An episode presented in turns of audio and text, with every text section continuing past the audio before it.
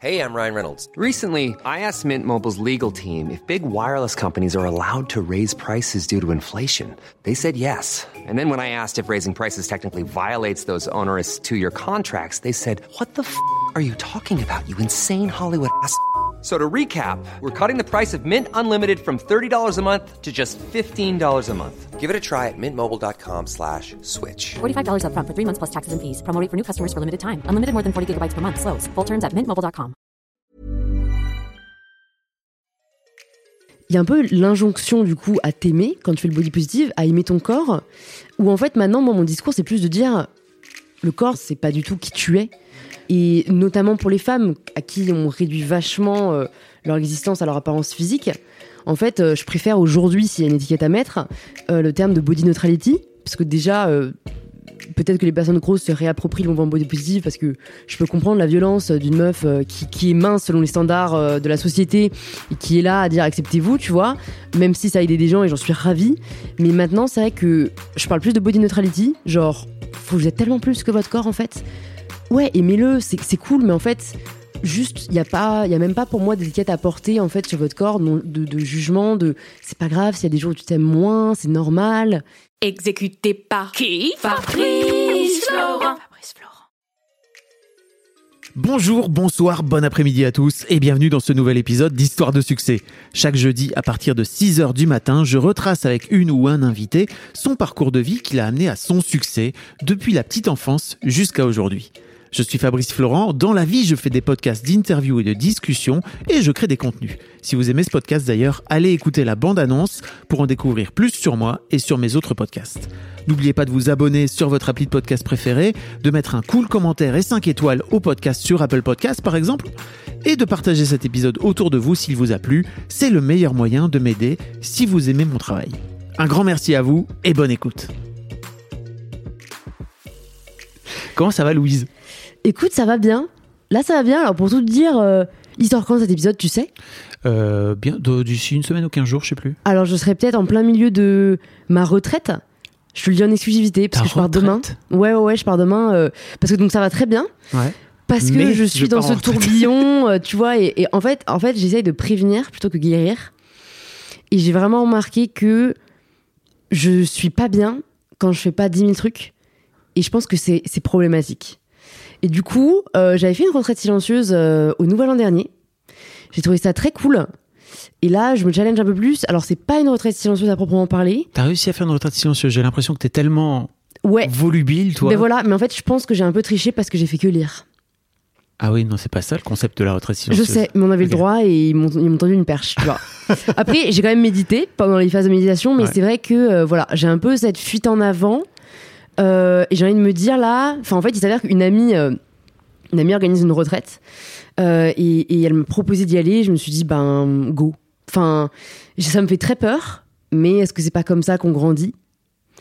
Donc voilà. Bah, t'es plutôt du genre à, à aller chercher les trucs qui te font peur, non?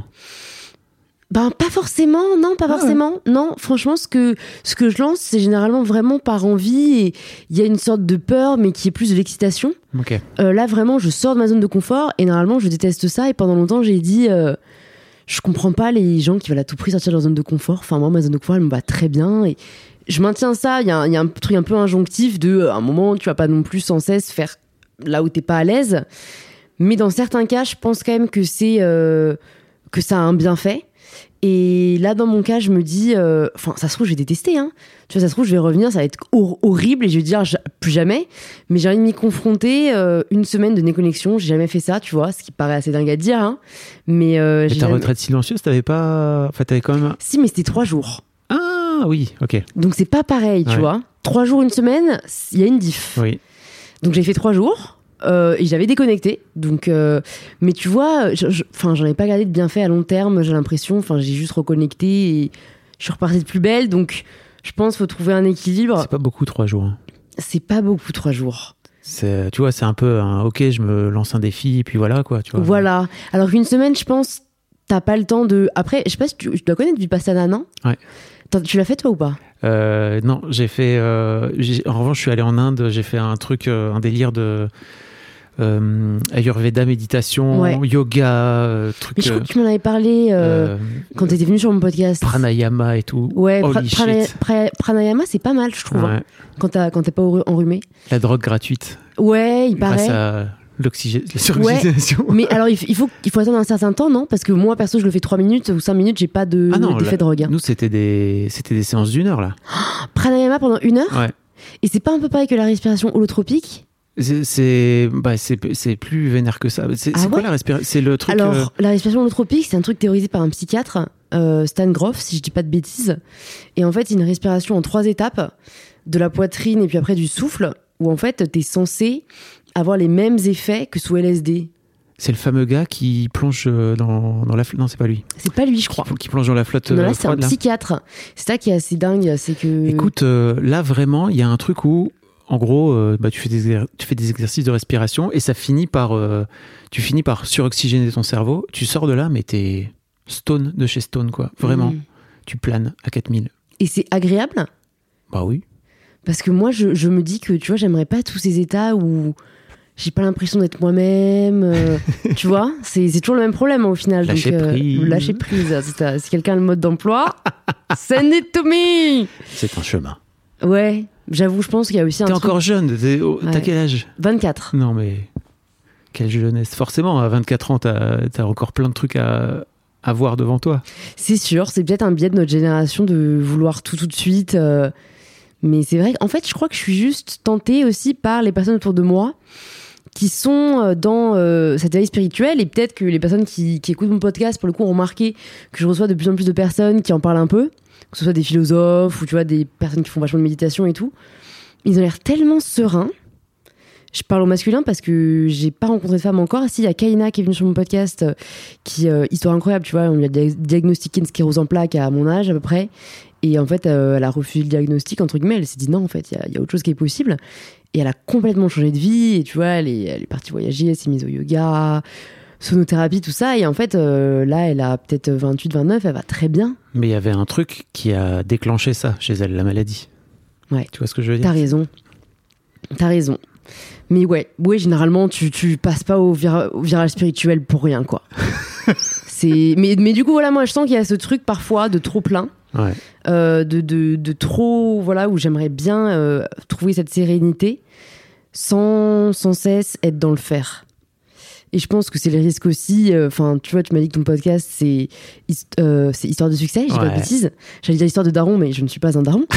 Euh, donc, donc Si un ouais, jour tu veux venir faire histoire de daron, n'hésite pas.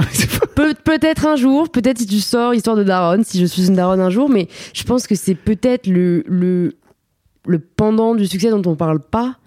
C'est c'est qu'on on devient nos accomplissements.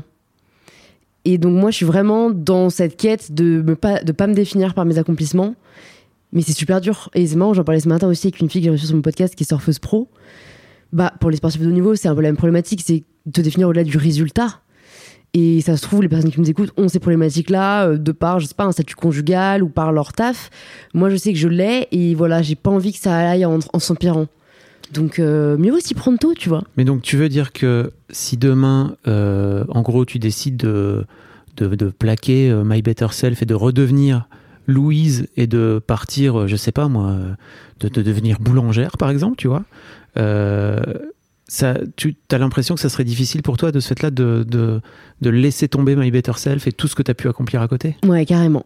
Carrément. Je pense que ça a vraiment construit qui je suis, que c'est venu combler euh, pas mal de blessures, de manques, de ce que tu veux. Et j'en suis super fière et j'adore ce que je fais en plus. Donc, tu vois, pour l'instant, j'ai envie de continuer. quel, quel manque, quelle blessure. Tu peux pas me dire ça comme ça sans, cro- sans croire que je vais pas rebondir quoi. Tu- franchement, tu peux, tu peux, mais même moi, j'ai pas forcément toutes les réponses. Alors après, je me pose la question, mais en plus, je suis très à l'aise avec le fait d'en parler. Ouais. Les personnes qui me suivent le savent. Euh, euh, J'en ai déjà parlé sur ma chaîne. J'ai une relation conflictuelle avec mes parents. Euh, qui, qui sont vraiment particuliers, bon après comme chaque parent sûrement, mais euh, qui ont vraiment jamais été dans le dialogue, qui sont très autoritaires, qui m'ont toujours dit parce que c'est comme ça, et bon, voilà, euh, des, des, bon voilà même des, des préférences affectives, tu vois, donc euh, Entre frères, sœurs, entre frères sœurs et en plus j'ai une sœur jumelle Oui. donc tu vois voilà on nous a vachement comparé etc on va en parler. ouais si tu veux carrément et donc je pense ma- ma- maintenant je me dis que c'est forcément ça parce que je pense toutes les personnes aujourd'hui qui ont, un, qui, ont, qui ont un grand succès, alors j'allais dire sur les réseaux, mais c'est peut-être le cas dans, tout- dans beaucoup de domaines. Mais tu vois, voilà, encore une fois, on le, on le valorise vachement, mais je pense que c'est des personnes qui ont, qui ont vraiment des choses à prouver. Parce que t'arrives pas là par hasard. Et je m'en suis pas rendu compte au début, tu vois. Moi, j'étais là, euh, bah non, juste je partage, j'adore ce que je fais. Mais ouais, mais tu te donnes tellement. C'est 110% de ton temps, c'est du non-stop. Toute personne, euh, entre guillemets, normalement constituée ou très équilibrée, je pense, ne ressent pas le besoin de, d'en faire autant. non, mais tu vois, encore une fois, voilà, c'est vraiment ma mettre. réflexion en ce moment de me dire, euh, ça me rend épanouie. Euh, je pense que ça me rend heureuse, mais je suis même pas trop capable de le dire parce que je suis tellement toujours dans le faire et, et c'est assez triste parce que du coup quand je ne fais pas, je- j'ai un manque et donc j'aimerais bien avoir ce truc de bah encore une fois ouais ne sois pas esclave de tes passions quoi c'est Mhm. c'est c'est tu existes au-delà de ça C'est un peu le problème du, du métier passion. ouais carrément C'est un peu le piège. c'est un peu le l'excès en fait T'arrives à, à, à rien foutre pendant un week-end ou une journée, par exemple? Pas du tout Impossible? impossible Tu pourrais, Alors- pas, tu pourrais pas te dire, tiens, en fait, il y, a une- il y a une série cool qui vient de sortir, euh, j'ai passé un week-end à la regarder et en fait, à pas du tout m'occuper du boulot? Non, euh, non. non, non, honnêtement, non. Alors, il y a un truc que j'ai réussi un peu à faire l'année dernière. Mais en fait, ça dépend vraiment des phases. C'est-à-dire que j'ai réussi à le faire, je pense, parce que tout allait bien. Donc, quand tout va bien, j'y arrive notamment à faire des week-ends off avec mon copain dans des endroits cool. Après, c'est rarement totalement off. C'est off, off, oui, j'allais dire, c'est pas Bah, off. Voilà, généralement, euh, mais enfin. T'as quand même ton téléphone avec toi. J'ai quand même mon téléphone avec moi, mais pour moi, déjà, passer la journée à ne pas travailler, c'est quelque chose. Parce qu'en vrai, en vrai, je travaille toute la semaine et souvent, il me reste tellement de trucs à faire le week-end que je faisais le week-end. Mais ça ne me dérange pas vu que j'aime beaucoup ce que je fais et que j'aime beaucoup accomplir. Donc déjà, faire une journée où juste on, on voyage, on kiffe, et puis le soir, je fais juste un post ou quelques stories, c'est déjà un pas pour moi. Mais non, euh, c'est vrai que la culpabilité euh, ou même le, le- le dérangement, tu vois, c'est vraiment euh, C'est de la physique et mental. culpabilité, quoi. Ouais, ouais, ouais. Mhm. De, de, de ne rien faire ne vaut pas le coup pour moi, parce que je retire plus de plaisir à faire euh, mes trucs que de regarder une série en week-end. Et franchement, enfin. j'ai pas envie de foutre la culpabilité aux, per- aux personnes qui font ça. Enfin, tu vois, ma cousine que j'adore, elle, elle, elle, elle kiffe faire ça et elle sait qu'on est hyper différents là-dessus. Et moi, franchement, je l'envie aussi euh, parfois à ce niveau-là. Elle, elle m'envie sur d'autres parties parce que, bah voilà, elle a, elle a le pendant inverse où du coup, parfois, elle procrastine trop. Mhm. Mais j'aimerais bien me foutre la paix parfois, ouais. Et ça, c'est un truc que je, je ne peux pas. J'ai l'impression que je, je le contrôle pas du tout. Bah, alors si tu le contrôles, mais c'est juste. euh, Enfin, je crois, je crois qu'il y a un peu, c'est un peu une course en avant, mais peut-être que cette semaine de, Bah, je, je de pense retraite va t'apporter des, Ouais. des réponses. Euh, Franchement, pour En moi, cas, ça des passe ou ça casse. Ouais. ça se trouve, je vais revenir brisé, tu vois. Mais non. Au, pire, il va se passer quoi? Tu, Au pire, tu, tu te barres si ça va pas. Ouais, c'est sûr. C'est sûr, t'as raison. Ah, merci de me le dire parce que tu vois, je me l'étais même pas dit. Et c'est c'est juste représentatif de, de ma personnalité, tu vois. C'est que moi, je. I don't quit, tu vois. Ben voilà. J'y allais en mode. euh, tu fais un truc, tu, tu le finis. En fait, t'as raison, tu me rassures.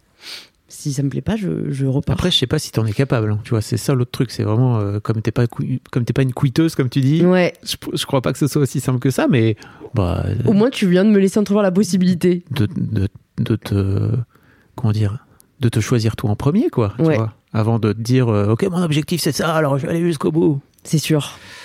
Ah là là. C'est la sagesse, hein, qui parle de ta part. Euh, oui, c'est quelques années. Écoute, j'ai 20 ans de plus que toi, donc tu vois. euh, Pile Putain, ouais, c'est fort. Pile, pile poil.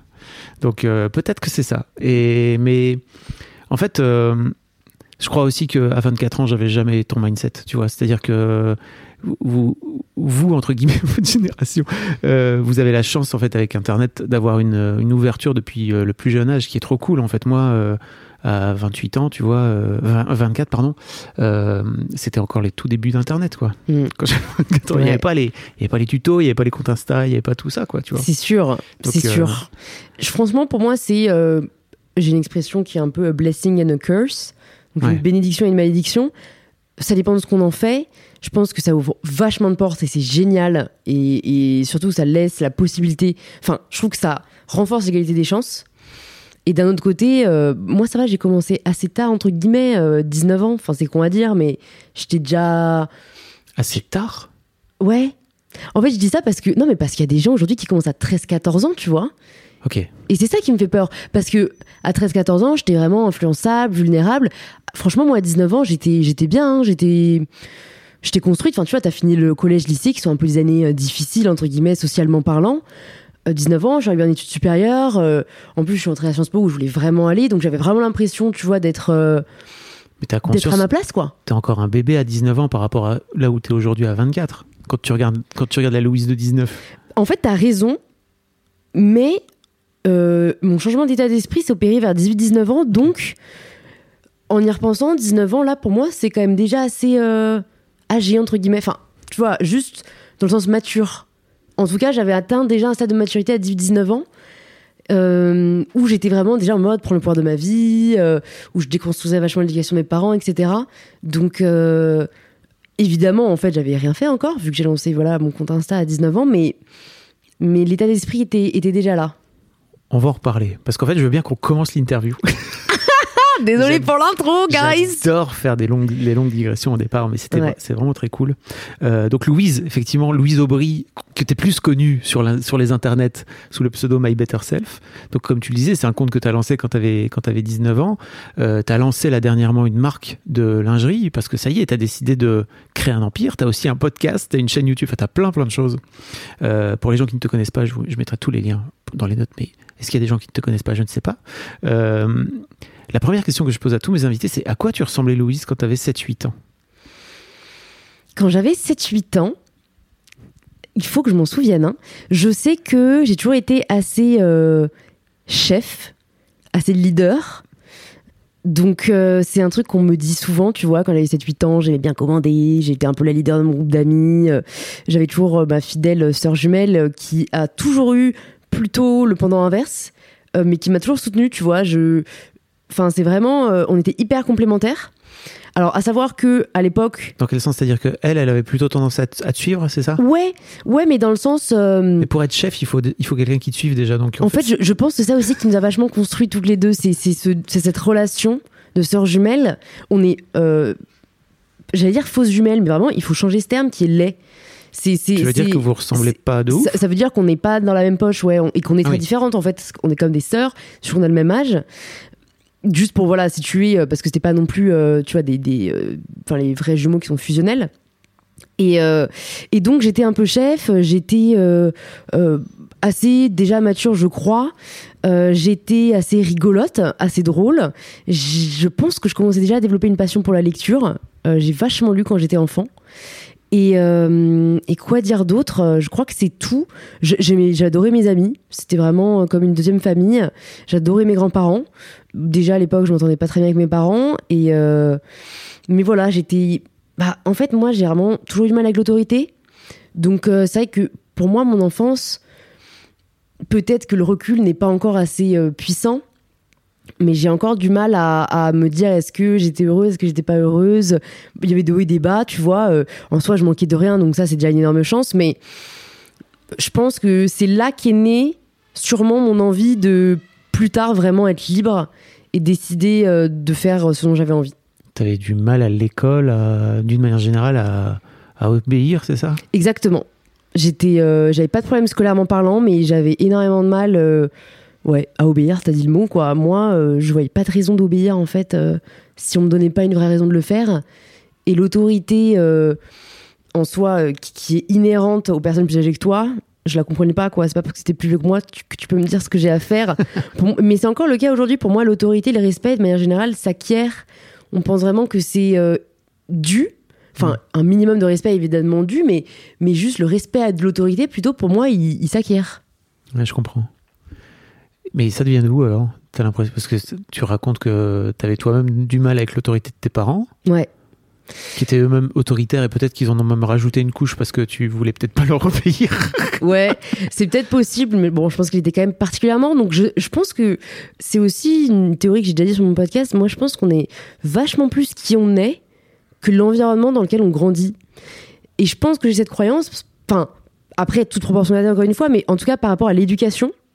Parce que j'ai une sœur jumelle, et donc on a vraiment eu la même éducation, et on est tellement différentes que vraiment j'en suis arrivée à la conclusion que on est vachement plus qui on est. Moi, j'ai toujours été beaucoup plus rebelle, elle, elle a toujours été beaucoup plus chill. Euh, et, et on a eu les mêmes parents, on a eu la même éducation, tu vois. Donc je pense vraiment que c'est que c'est vachement plus. euh, mais on est aussi des êtres sociaux, tu vois. Donc, euh, c'est sûr que si à un moment donné, toi, dès le plus jeune âge, tu te dis, ok, maintenant c'est toi qui vas me suivre, c'est comme ça. Bah, en fait, peut-être que ta sœur, elle se dit, bon, bah, ok, alors si c'est ça mon truc, let's go, quoi, tu vois. Ouais, mais, mais, mais pour qu'elle se soit. Enfin, moi, déjà, pour que je me sois affirmée de la sorte et qu'elle n'ait pas contesté, c'est qu'il y avait un terreau, tu vois. C'est que nos gènes étaient euh, différents quand même de base. Parce que, moi, je peux te dire, euh, si elle avait tenté l'inverse, euh, ce ne serait pas arrivé. donc, euh, donc, ouais, je pense, je pense qu'on est vachement plus euh, notre personnalité. et que ça, ça a changer aussi. Et c'est un truc qui me fascine, sur lequel j'ai pas encore énormément lu, mais sur lequel j'ai envie de me renseigner, qui, qui est l'épigénétique qui est un peu la science de comment on peut modifier euh, nos gènes, en fait. euh, je trouve ça Hey, I'm Ryan Reynolds. At Mint Mobile, we like to do the opposite of what Big Wireless does. They charge you a lot, we charge you a little. So naturally, when they announced they'd be raising their prices due to inflation, we decided to deflate our prices due to not hating you. That's right. We're cutting the price of Mint Unlimited from $30 a month to just $15 a month. Give it a try at mintmobile.com slash switch. $45 upfront for three months plus taxes and fees. Promo rate for new customers for limited time. Unlimited more than 40 gigabytes per month. Slows. Full terms at mintmobile.com. Je trouve ça fascinant. Euh, clairement. J'ai un, j'ai j'ai interviewé euh, Natacha Calestrémé, Ouais. euh, qui a euh, sorti un bouquin sur euh, trouver ma place, en fait, et qui raconte que les traumatismes euh, rentrent dans les gènes, en fait. Euh, C'est dingue. Et que, euh, en fait, on finit par se les refiler euh, de, de génération en génération. Mais oui, ça, j'avais entendu dire. Et alors après, je sais pas du tout encore où je me situe dans le niveau des croyances spirituelles, mais mais il y a Lise Bourbeau, tu vois qui c'est? Non. Les cinq blessures de l'âme? Ok, je vois. Et, et- et elle, elle va même très loin en disant, euh, en gros, on porte les blessures de nos parents et dans chaque vie, on doit les résoudre et on a choisi nos parents, etc. Ouais, tu veux dire l'âme a choisi Ouais. euh, pour... Mais euh, ouais. C'est- hyper perché. Du coup, moi, il y a des plans que j'ai eu, je me dis, bon, ok, pourquoi j'ai choisi euh, ces parents-là? Mais, mais, mais bon, c'est intéressant parlais, tu comme parlais que tu avais des blessures tout à l'heure, tu vois. Peut-être Ouais. que c'est à ça qu'ils servent aussi. Ouais, ouais, ouais, ouais. Non, mais c'est sûr, c'est sûr, mais je sais pas, je trouve que. En fait, d'un côté, elle dit des trucs. En fait, c'est pour ça que je partage, c'est parce que j'ai lu son livre. En gros, elle identifie cinq blessures euh, abandon, injustice, rejet, trahison et humiliation. Et je me suis tellement reconnue. Je crois que c'est les blessures d'injustice et de trahison. Et je crois que, genre, en gros, injustice, c'est une forme encore plus forte que le rejet. Et dans, après, les masques, donc en gros, elle a théorisé un peu des masques, donc des comportements que tu adoptes par rapport à ces blessures. C'était tellement vrai que je me suis dit, putain, cette meuf est incroyable. Mais après, elle part tellement loin que je me dis, genre, wow. Est-ce que. Et donc après, bon, euh, Jonathan Lehman, il parle de shopping spirituel, tu vois. Ouais. Faut un peu piocher dans ce en quoi tu crois et ce qui est un peu trop perché pour toi. Donc voilà, moi je pense qu'elle a, elle a, elle a vraiment raison là-dessus, parce qu'en plus, euh, bah, c'est deux blessures qui sont avec, les- euh, avec un parent différent à chaque fois, et je sais que j'avais des problèmes avec mes deux parents, donc ça, ça explique vraiment vachement de choses. Après, le problème, c'est qu'elle explique pas hyper bien, je comment tu te guéris.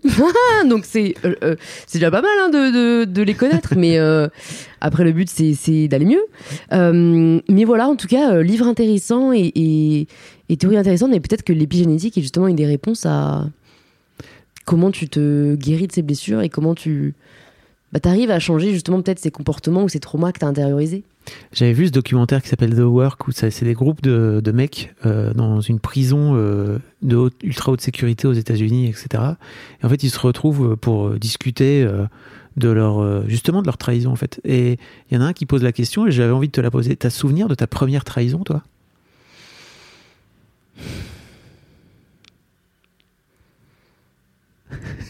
Je ne crois pas avoir le souvenir de ma première trahison.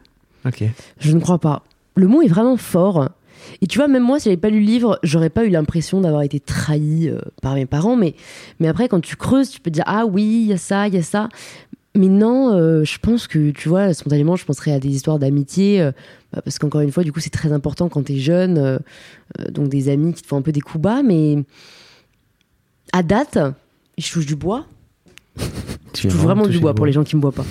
Je, je n'ai pas eu de trahison comme dans les films, tu vois. Comme dans la série dont tu parles. J'ai pas eu de couteau dans le dos. euh. Les gens sont chelous quand même à trahir. Moi, c'est pas dans mon système de valeurs, tu vois. Donc, euh, ça t'est arrivé, toi, d'être euh, hyper méga trahi? Bah, moi, je me souviens d'un truc, par exemple. euh, euh, je me souviens que quand, mes po- quand j'ai découvert que le Père Noël n'existait pas, je l'ai vraiment vécu comme une énorme trahison, c'est-à-dire vraiment comme un Mhm. gros mensonge de. Ah oui, donc en fait, ça veut dire que vous, les adultes, vous pouvez vous mettre tous ensemble. Il y a un connard de la famille, un oncle qui se déguise pour nous faire croire que le Père Noël existe, et nous, on est comme des connards à faire Euh, le Père Noël et, un coup, et puis un jour, on te dit En fait, ça n'existe pas. Et je me suis vraiment dit Mais what the fuck? J'avoue, j'avoue, hyper intéressant. Écoute, moi, peut-être, parce qu'en plus, j'adore Noël depuis toujours.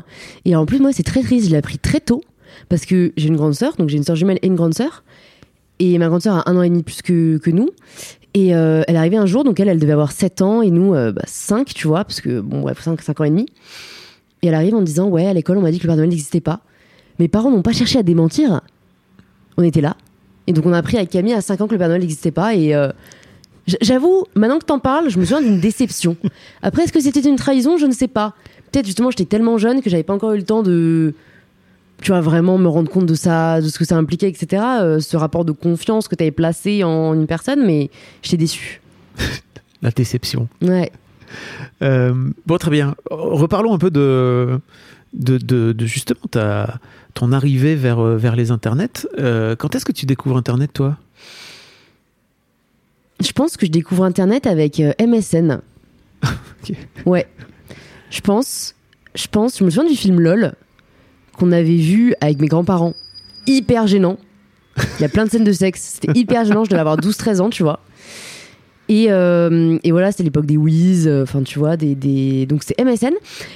J'en ai parlé récemment, je sais plus à qui, euh, que j'ai commencé sur les réseaux. En fait, j'ai oublié un peu pendant longtemps, mais je crois qu'à 11-12 ans, Marmiton avait un truc qui s'appelait Marmikid, Ah, où en fait j'avais un profil Marmikid, et où en fait, plus t'avais de gloutons, plus t'étais connu. ah. Et, et, et je sais plus comment t'avais des gloutons, si les gens t'en donnaient, si il fallait poster des recettes. Et donc, comme depuis déjà très jeune, je, je souhaitais être journaliste, euh, à 11-12 ans, j'ai créé, c'était un peu un profil, un, un- un mini-blog sur Marmikid, et j'étais assez reconnue dans la communauté Marmikid. Ouais, et j'avais même deux très bons amis, dont j'ai oublié le nom, je suis désolée, et j'ai même oublié mon pseudo Marmikid. Peut-être Loulou Berry, euh, un truc comme ça, mais donc, tu vois, il y a un terreau. Il y avait un- une expérience. J'avais donc j'avais kiffé, puis j'avais arrêté, je sais plus pourquoi. J'ai le contrôle parental en plus, donc c'était chiant, je pouvais pas vraiment aller souvent sur l'ordi. Et euh, donc voilà, donc je pense assez jeune, 11, 12, 13 ans. Et, euh, et voilà, j'ai pas été accro direct, parce qu'il n'y avait pas de réseaux sociaux encore. Ouais. Je pense que les réseaux sociaux sont arrivés quand j'avais, euh, petit calcul mental, plutôt 14-15 ans. Non, j'ai eu Facebook à 13 ans. Ah ouais. L'âge légal. Tu te Donc- souviens comment, comment tu t'es dit, ok, je veux aller là-dessus? Ça, ça faisait partie un peu. Alors Facebook, c'était vraiment un effet de euh, mimétisme social. Ouais.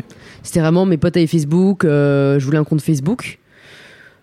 Et là, j'ai rien fait de spécifique à part partager des photos comme on faisait tous. On s'écrivait. Si, il y avait un peu ce truc quand même de popularité aussi qui te définit énormément quand t'es au collège-lycée, où il fallait avoir le plus de messages possible sur ton mur. Ah yes. Et donc en fait, on se répondait sur le mur de l'autre. Ce qui est absurde quand on y pense. L'espace commentaire sert à répondre. Mais non, on voulait avoir plus de messages sur notre mur, donc on se répondait par mur interposé. Mais j'allais dire, t'es sûr qu'il y avait déjà des espaces commentaires à l'époque, mais peut-être que oui. Peut-être que non, c'est peut-être que non. I don't know. Moi non plus. Ok, donc t'es rentré par Internet, enfin par les réseaux sociaux, par Facebook. Par Facebook, mais voilà, à titre personnel. Et Insta, c'est arrivé euh, après. Je sais pas quand j'ai créé mon compte Insta. Au début, c'était un compte perso. Et en fait, tout est né d'un déclic, enfin d'une nouvelle passion. En fait, je pense que donc euh, je suis quelqu'un qui m'en rendait pas compte à l'époque, mais qui est très euh, à 100% dans un truc. Tu ne savais pas à l'époque. Non, je savais pas à l'époque, tu vois. Évidemment, j'en avais pas encore conscience. Et qu'en fait, pendant. euh, pendant, en fait, je pense que quand j'étais jeune, je l'avais pas forcément. C'était à la fois la lecture, à la fois euh, la gymnastique que je faisais au niveau, euh, mes potes et tout. Quoi Tu faisais de la gymnastique à haut niveau T'en as pas parlé? Ouais, j'ai fait de la gymnastique rythmique à haut niveau, mais bon, après, je me suis arrêtée à 14 ans, donc c'est pas non plus aller très loin. Mais Ouais. on était en compétition, quoi. C'était très cool. Tu kiffais la compète? Pas tant que ça. Pas tant que ça. Et en fait, c'est assez triste aussi, euh, ce qu'on dit souvent avec ma sœur. Après, peut-être le problème, c'est qu'on se l'est trop répété, mais on se souvient juste que quand on levait la tête, nos parents, ils étaient en train de lire dans les gradins. donc assez violent, tu vois. Donc, euh, donc bon, vous vous sentez pas non plus hyper soutenu. Mais ça veut dire que vous le faisiez aussi en tant que môme pour vos parents? Non, euh, bah oui, enfin, tu cherches la reconnaissance de tes parents quand t'es enfant, tu Mhm. vois. Et quand tu lèves la tête et que tu vois que tes parents sont en train de lire et que souvent euh, ils se ils se refilaient un peu euh, oh, c'est toi qui vas les emmener, oh non, c'est toi, oh la flemme, tu vois. Euh, bon. Donc, donc, donc voilà, mais c'était une belle expérience quand même, la gymnastique rythmique. Ça t'apprend quand même des belles, des belles qualités, des belles bases de dépassement de soi, etc. On quand en plus, en équipe, donc c'était quand même cool. Enfin, on faisait individuel et équipe. Mais donc, ça pour dire que après, ça a été vraiment la préparation de Sciences Po. Je pense que c'est le premier truc qui m'a vraiment vachement. Auquel je me suis vraiment consacrée à 100%. Et donc, une fois que je l'ai atteint, je pense que j'ai une période de, flottement, mais bon, en soi, que j'ai assez bien vécu, hein, parce qu'en plus, a la découverte de l'école et tout. Mais donc, cette même année, ma grande sœur, qui avait pris un peu de poids, m'a dit écoute, regarde, j'ai découvert ce compte Instagram. Donc, c'est le compte d'une blogueuse euh, fitness, Kayla Itines, qui partageait des avant-après absolument incroyables. Euh, elle a fait un programme, rien les avant-après et tout. Et moi, je disais non, j'y crois pas. C'est pas possible, c'est retouché, tu vois. Elle me disait mais non, regarde euh, le compte des personnes et tout. Et c'est vrai que au final, ça a l'air d'être vrai.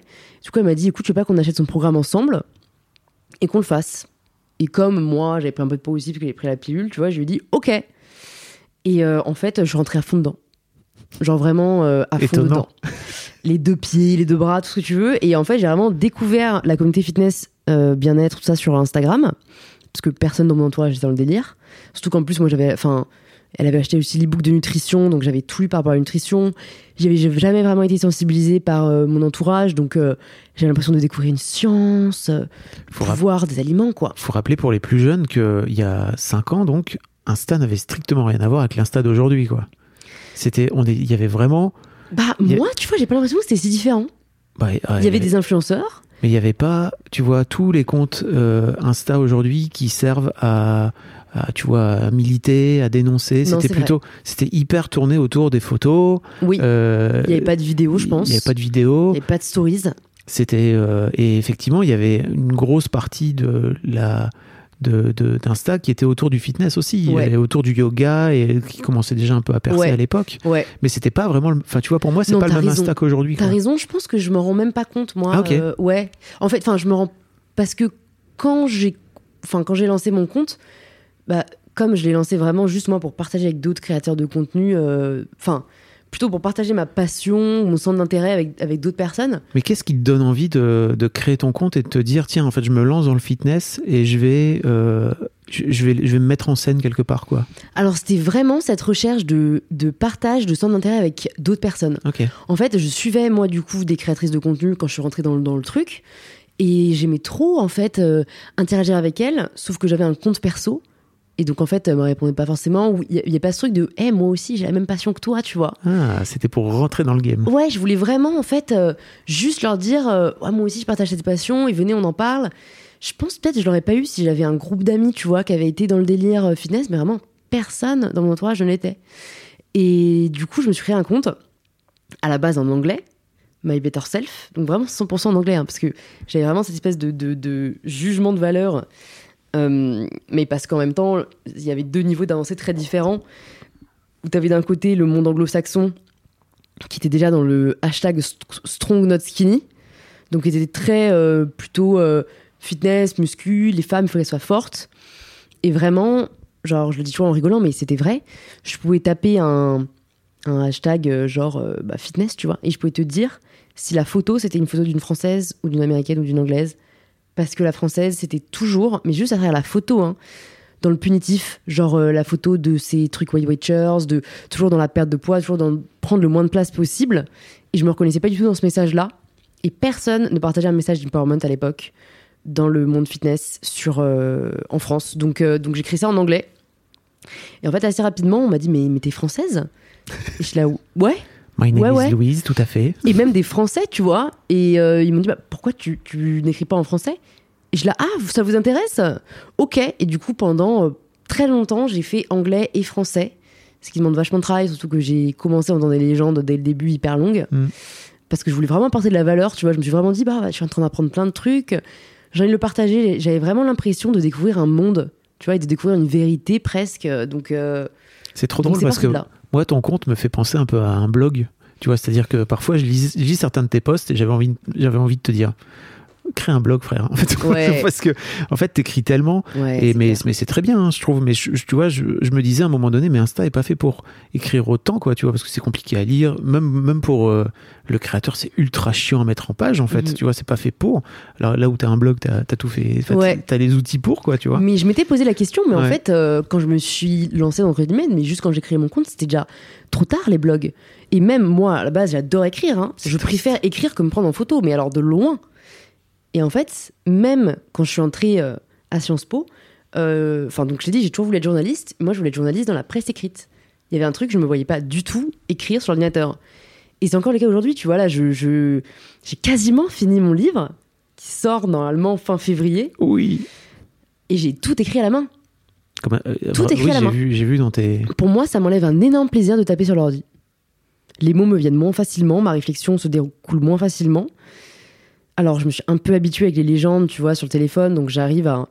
Mais j'ai vraiment besoin d'écrire, c'est pour ça que mes légendes sont toujours. Bon, maintenant, c'est un peu moins le cas, parce que j'arrive à faire passer mes messages par vidéo. Mais ça a été vraiment un exercice pour moi, parce que moi, si j'avais pu avoir un blog et ne faire qu'écrire, je l'aurais fait, tu vois, mais, mais j'avais déjà cette conscience que c'était euh, fini, quoi. Alors qu'en plus, il y a 5 ans, ça n'était pas tant que ça, mais.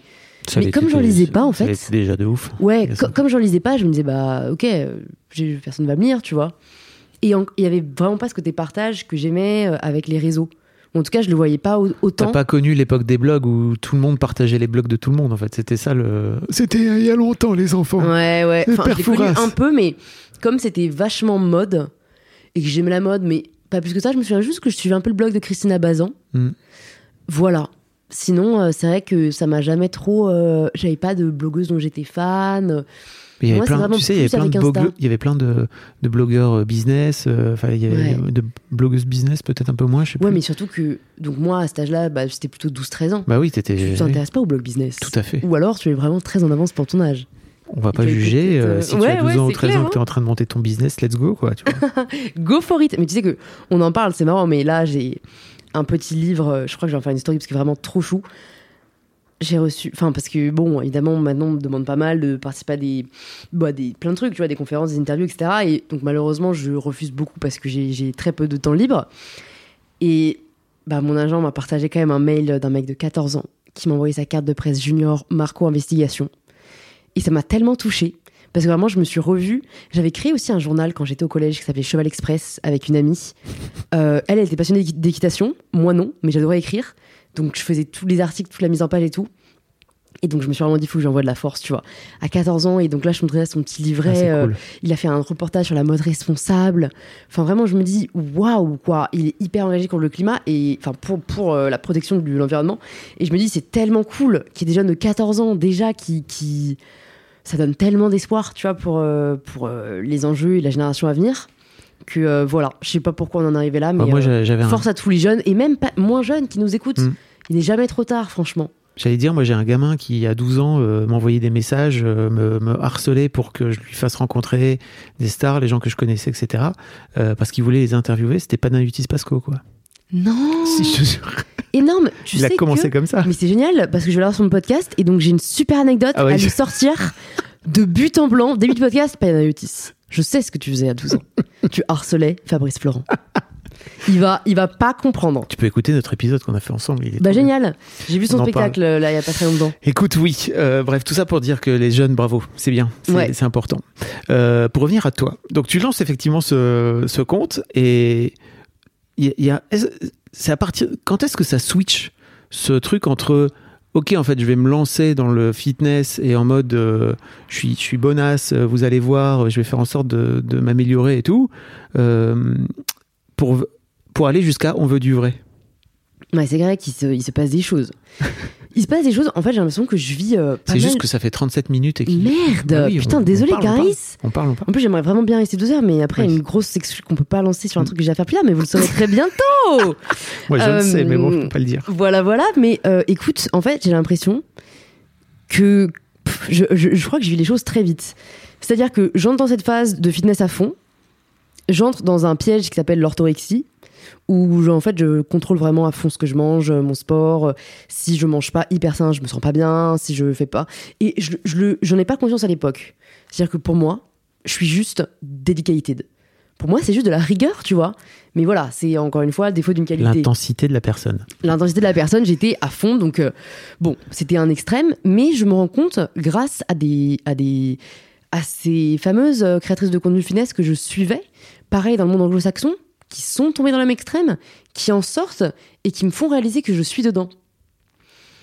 Donc, en fait, à partir de là, je commence à suivre plus de personnes qui parlent de body positive, je rentre plus dans la muscu et moins dans le cardio, c'est con mais c'est déjà une différence énorme, mhm. tu vois. Donc c'était moins pour le physique que vraiment juste pour me sentir mieux et plus forte que je commence à le faire. Et, euh, et, donc voilà, je commence à découvrir le body positive. C'est un vrai truc, c'est qu'aux États-Unis, ils ont un vrai truc de le sport, c'est fait pour aller bien, pour être bien dans son corps. Ouais. Là où en France, on se dit, ok, le sport, c'est fait pour la performance, machin. Ouais. Mm. Et c'est même un truc, tu vois, où maintenant, alors j'en fais vraiment moins, mais j'en fais encore, mais je le partage plus du tout parce que même moi, j'ai peur qu'après on me reproche le côté. Euh, alors soit qu'on me dise ouais, si tu bouffes autant, enfin. Parce que on, me l'a sorti, tu vois, on m'a sorti des ouais, non, mais en même temps, tu peux te permettre de manger autant parce que tu fais vachement de sport, ou alors, euh, ouais, comment je peux parler d'acceptation de, de soi alors que tu fais du sport? Enfin, il y a cette espèce de dichotomie qui n'a pas lieu d'être, où moi, je fais vraiment du sport pour ma santé mentale, et mon bien-être physique aussi, tu vois, mais vraiment pas dans un objectif de poids aujourd'hui. Vraiment, j'ai totalement fait la paix avec mon corps et j'ai d'autres batailles à mener. Mais, mais, mais bref, tout ça pour dire que ouais, euh, c'est, c'est, c'est un peu antinomique. Et donc, je suis un peu entrée plus après dans cette phase d'acceptation de soi parce qu'en fait, j'ai juste commencé à partager. Enfin, j'ai toujours partagé ce qui me tenait à cœur. Donc, quand le fitness et la bouffe me tenaient vachement à cœur, c'est ce que je partageais. Quand j'ai pris du poids et que euh, j'ai commencé à partager cette prise de poids sur les réseaux et que j'ai vu que j'ai reçu pas mal de messages de filles atteintes de troubles alimentaires qui me disaient bah franchement merci. En fait, j'étais un peu, c'est con à dire, mais une des premières à partager les euh, tu sais VS Oui. En tout cas en France. En France, oui. Et, euh, et, en fait, j'ai vu que ça faisait vachement bien aux gens. Et en fait, je me suis dit, mais trop cool. Enfin, il y a rien de plus gratifiant que de recevoir un message d'une personne qui te dit merci, tu m'as aidé ou tu m'aides. Et vraiment, donc ça m'a apporté tellement de, de, bien. Donc à la base, c'était limite égoïste. Hein. C'est que je me suis dit, mais attends, je vais continuer à, à essayer d'apporter du bien aux autres, quoi. Et donc là, je suis entrée vraiment ouais, dans ce chemin de l'acceptation de soi, à partager plus des contenus. Euh, body positive. Aujourd'hui, j'ai un peu du mal avec cette étiquette parce que. Pour expliquer aux gens, le body positive, c'est un peu ce truc de euh, regarde, en fait, euh, j'ai de la cellulite, j'ai des bourrelets, j'ai des plis, mais en fait, c'est mon corps, et puis voilà, quoi, tu vois, pour les gens qui. Ouais. Pas. En fait, même le body positive, euh, et c'est là aujourd'hui j'ai du mal avec l'étiquette que certaines personnes mettent encore, c'est que, bon, ça a été créé par des personnes grosses, et euh, j'utilise ce terme euh, en toute objectivité parce que ça devrait être utilisé en toute objectivité, qui, revendiquaient le droit d'exister. Et au début, je comprenais pas les reproches qu'on pouvait me faire, parfois, mais tu te souviens toujours plus des reproches que des, que des compliments. ouais, t'es super mince et, tu parles body positive, enfin, c'est facile pour toi en fait, euh, ça, me faisait mal parce que il bah, n'y a pas de monopole du complexe, tu vois, et je continue à le dire. Mais c'est vrai que, alors déjà, il y a un peu l'injonction du coup à t'aimer quand tu fais le body positive, à aimer ton corps. Où en fait, maintenant, moi, mon discours, c'est plus de dire le corps, c'est, c'est, enfin, c'est pas du tout qui tu es. Mm.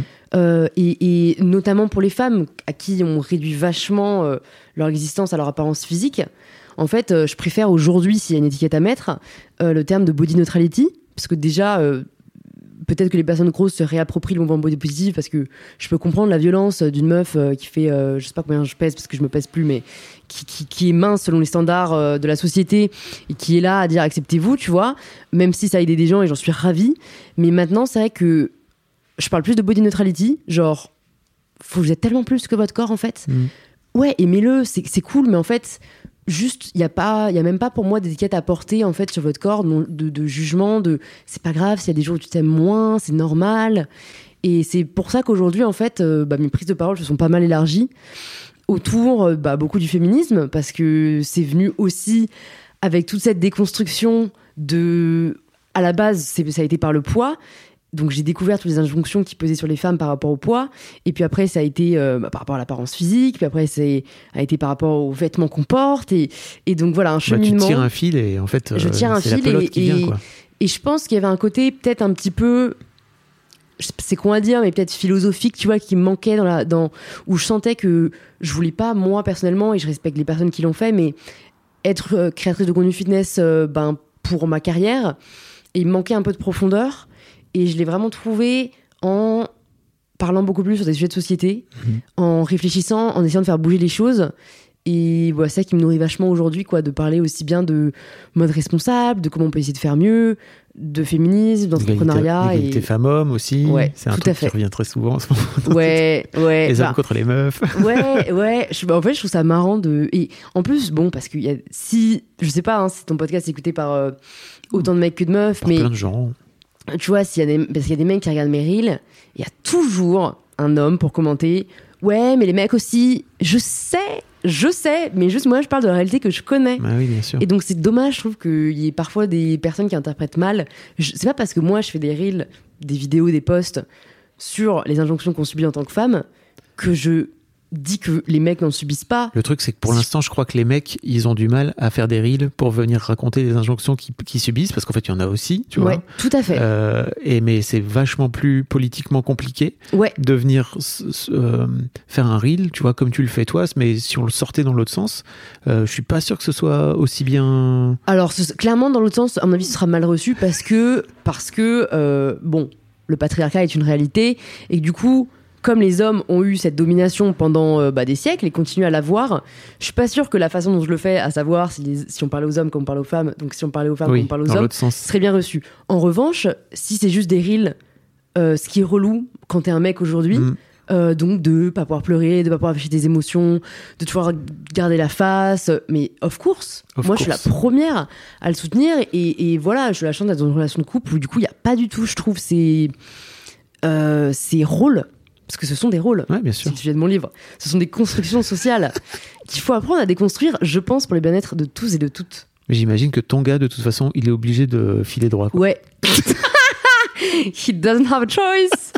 mais, euh, mais où après, euh, il m'a connu, j'avais déjà lancé My Better Self, tu vois. Donc, Ouais. euh, il savait dans quoi il s'embarquait. Il savait où il allait. Ouais. T'as aussi embrassé ta vie de girl boss, parce que désormais t'es girl boss. Enfin, T'étais déjà girl boss quand t'étais en tant que My Better Self, mais là tu t'es vraiment lancé dans la création d'une marque et d'une boîte. Ouais. Euh, Il y a alors ça- la, la prise de décision vient d'il y a deux ans maintenant, c'est ça? Écoute, août 2019. Voilà, Deux ans et demi Deux- presque. presque. Et euh, t'as lancé la marque il y a un an. Il y a un an, hein. tout juste. J'ai bossé un an et demi dessus euh, à fond, solo. Et, Et polymastiste après, mais ouais. euh, et euh, t'as lancé ta marque de, de lingerie inclusive Et éthique. et éthique, pardon. T'inquiète. C'est important. Et si on veut être hyper précis, c'est même confortable et flatteur. c'est les quatre engagements qu'on essaye de respecter. Et Qu'est-ce qui t'a donné envie de te lancer dans, dans la lingerie comme ça?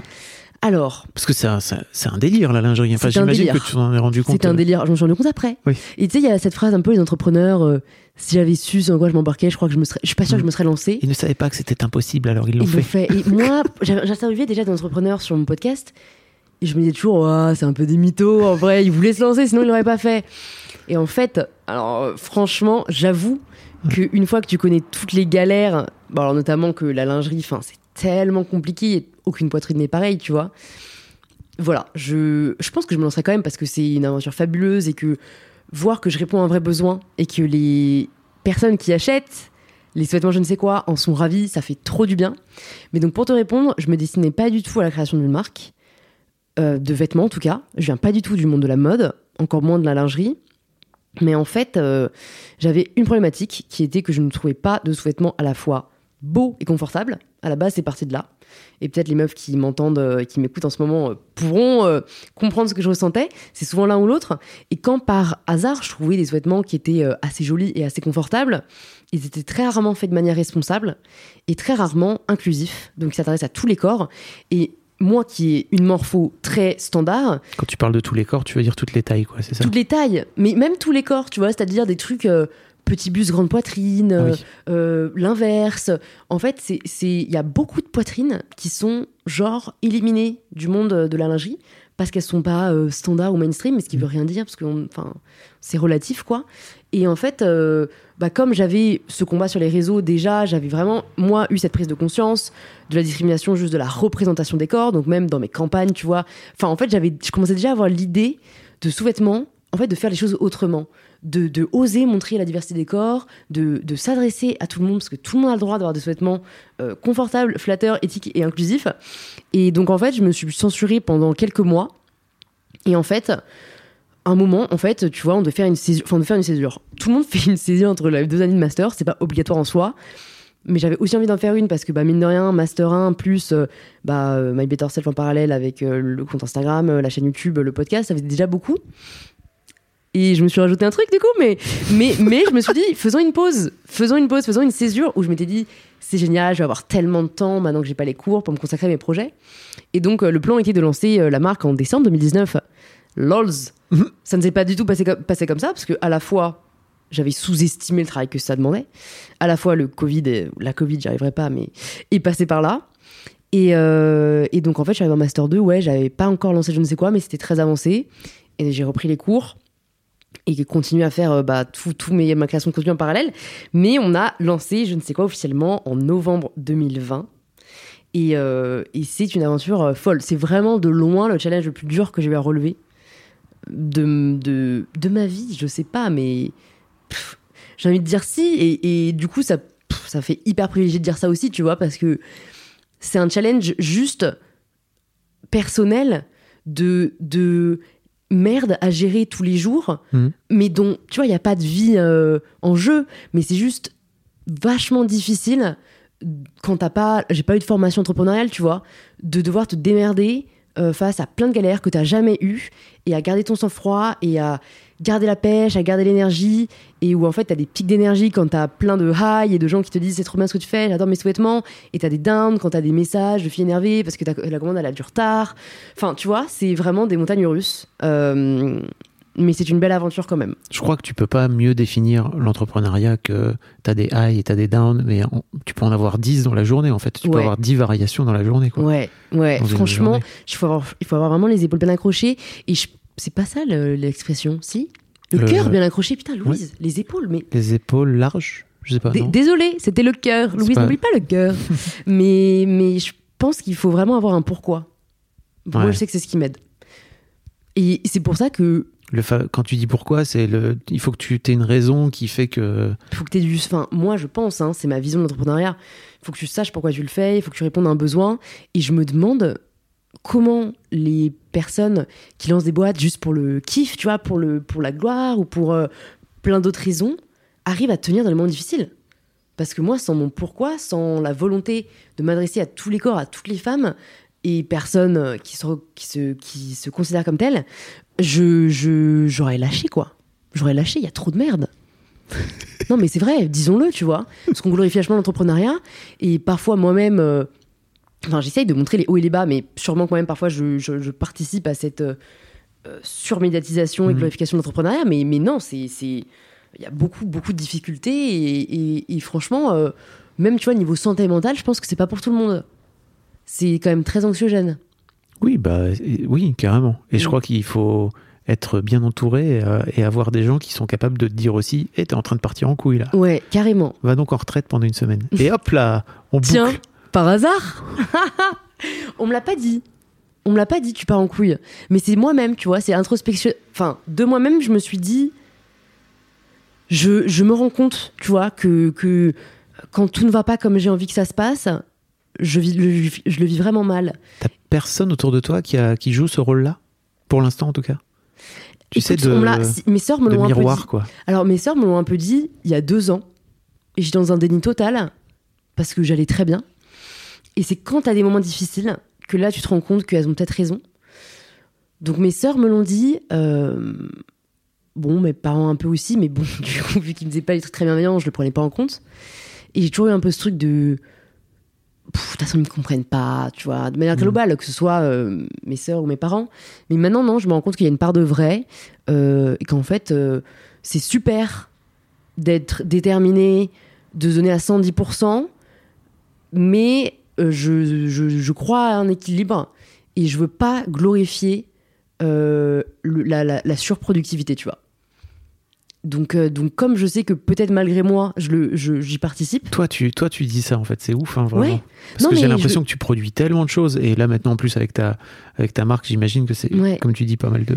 Non, mais je, je, je surproduis vachement de trucs, mais ce que je veux dire, c'est je ne veux pas que. Bah, du coup, en fait, c'est tellement facile après de se comparer, de se dire j'en fais pas assez. Hmm. Même moi, je me compare à des gens, tu vois. Et, c'est, et, et, et je, je fais tout ce que je fais parce que vraiment, c'est des envies, mais ça a un coût. Ça a un coût, et, et c'est pour ça que là, j'essaye de me dire euh, bah voilà, apprends à ne pas te définir par tes accomplissements parce que. Bah parce que ce n'est pas le cas, tu vois, et donc euh, apprends à de... Enfin, faut que, faut que j'apprenne à, je pense, aimer ma personne, parce que là, j'ai surtout appris à aimer euh, mes accomplissements. Voilà. Très philosophique, hein. Non, non, non, c'est, hyper intéressant. Euh, comment tu te vois dans 10 piges? Tu penses parfois? Pas fait- trop. Tu t'es fait un plan de vie? Pas, pas- pas du tout, tu vois. Typique, ça, l'anxi- l'anxiété as fuck. Euh, non, pas du tout. Mon but, c'est d'être heureuse, clairement. D'être épanouie. Et euh, je, je, je. En fait, maintenant, j'essaie de faire vraiment attention à ce qui me donne de l'énergie et ce qui m'en draine. Donc, euh, je sais que écrire, partager, échanger me donne beaucoup d'énergie. Créer aussi. Et en fait, ça qui est compliqué, c'est que je, je vois ce qui m'en draine, mais pas tellement, parce que je suis à fond. Hmm. Et qu'en fait, quand c'est pour tes projets, même si des trucs, il y a des trucs qui te drainent de l'énergie, whatever, tu, tu, tu, tu fais un peu l'impasse, tu vois. Ça me parle pas mal. Donc, euh, donc euh, et puis bon, je m'entoure, donc c'est cool. Donc, euh, je pense que dans dix ans, j'espère avoir réussi à m'aimer comme je suis, au-delà de mes accomplissements. J'espère continuer à aider des gens. C'est vraiment magnifique de avoir- d'avoir cette chance. J'espère pouvoir continuer à rencontrer des personnes inspirantes et à, les- à échanger avec elles et, et, et à partager. Je pense que, tu vois, euh, s'il y a un truc que je retiens pas mal des podcasts que j'ai faits, c'est que les personnes les plus épanouies sont celles qui font ce qu'elles aimaient faire quand elles étaient, quand elles étaient petites. Ah, Quand tu me disais, euh, ta première question, c'est comment tu te voyais à 7-8 ans, ben en vrai, euh, ma seule passion dans la vie, c'était lire et écrire, tu vois. Et ah, c'est mon rappel que je dois filer un rendez-vous. La meuf est tellement incohérente. Ma vie est minutée. bah voilà, au moins vous l'avez. C'est, ça, ça sonne la fin Voilà, du podcast. on veut du vrai. Je t'avoue que c'est la première fois que j'ai une invitée ou un invité qui me dit alors j'ai mis un ce- et puis qu'en fait on entend dans le podcast la fin de la fin du Ouais. podcast. Non, on veut du vrai. Et On veut euh, du vrai. c'est vraiment ça. Mais voilà, je, je travaille dessus et je, je pense que j'arriverai ouais, à trouver cet équilibre et voilà, et à peut-être réussir à, à me reconcentrer, à me recentrer sur ce qui me nourrit vachement. Et, et voilà, continuer à produire et partager parce que j'adore, mais, mais bah voilà, peut-être réussir à trouver, ouais, un, à être moins dans, dans le trop et à être juste dans le bien. Merci pour ça. Vraiment. Merci à toi, Fabrice. Et C'est puis, c'est la euh, fin de la récré, il faut qu'on Bah, c'est clair. Merci à toutes celles et ceux qui sont arrivés jusque-là. Et, et voilà, je vous embrasse. Prenez soin de vous. Bisous. Hey, it's Paige DeSorbo from Giggly Squad. High quality fashion without the price tag. Say hello to Quince. I'm snagging high-end essentials like cozy cashmere sweaters, sleek leather jackets, fine jewelry, and so much more. With Quince being 50 to 80% less than similar brands. And they partner with factories that prioritize safe, ethical, and responsible manufacturing. I love that. Luxury quality within reach. Go to quince.com slash style to get free shipping and 365 day returns on your next order. Quince.com slash style.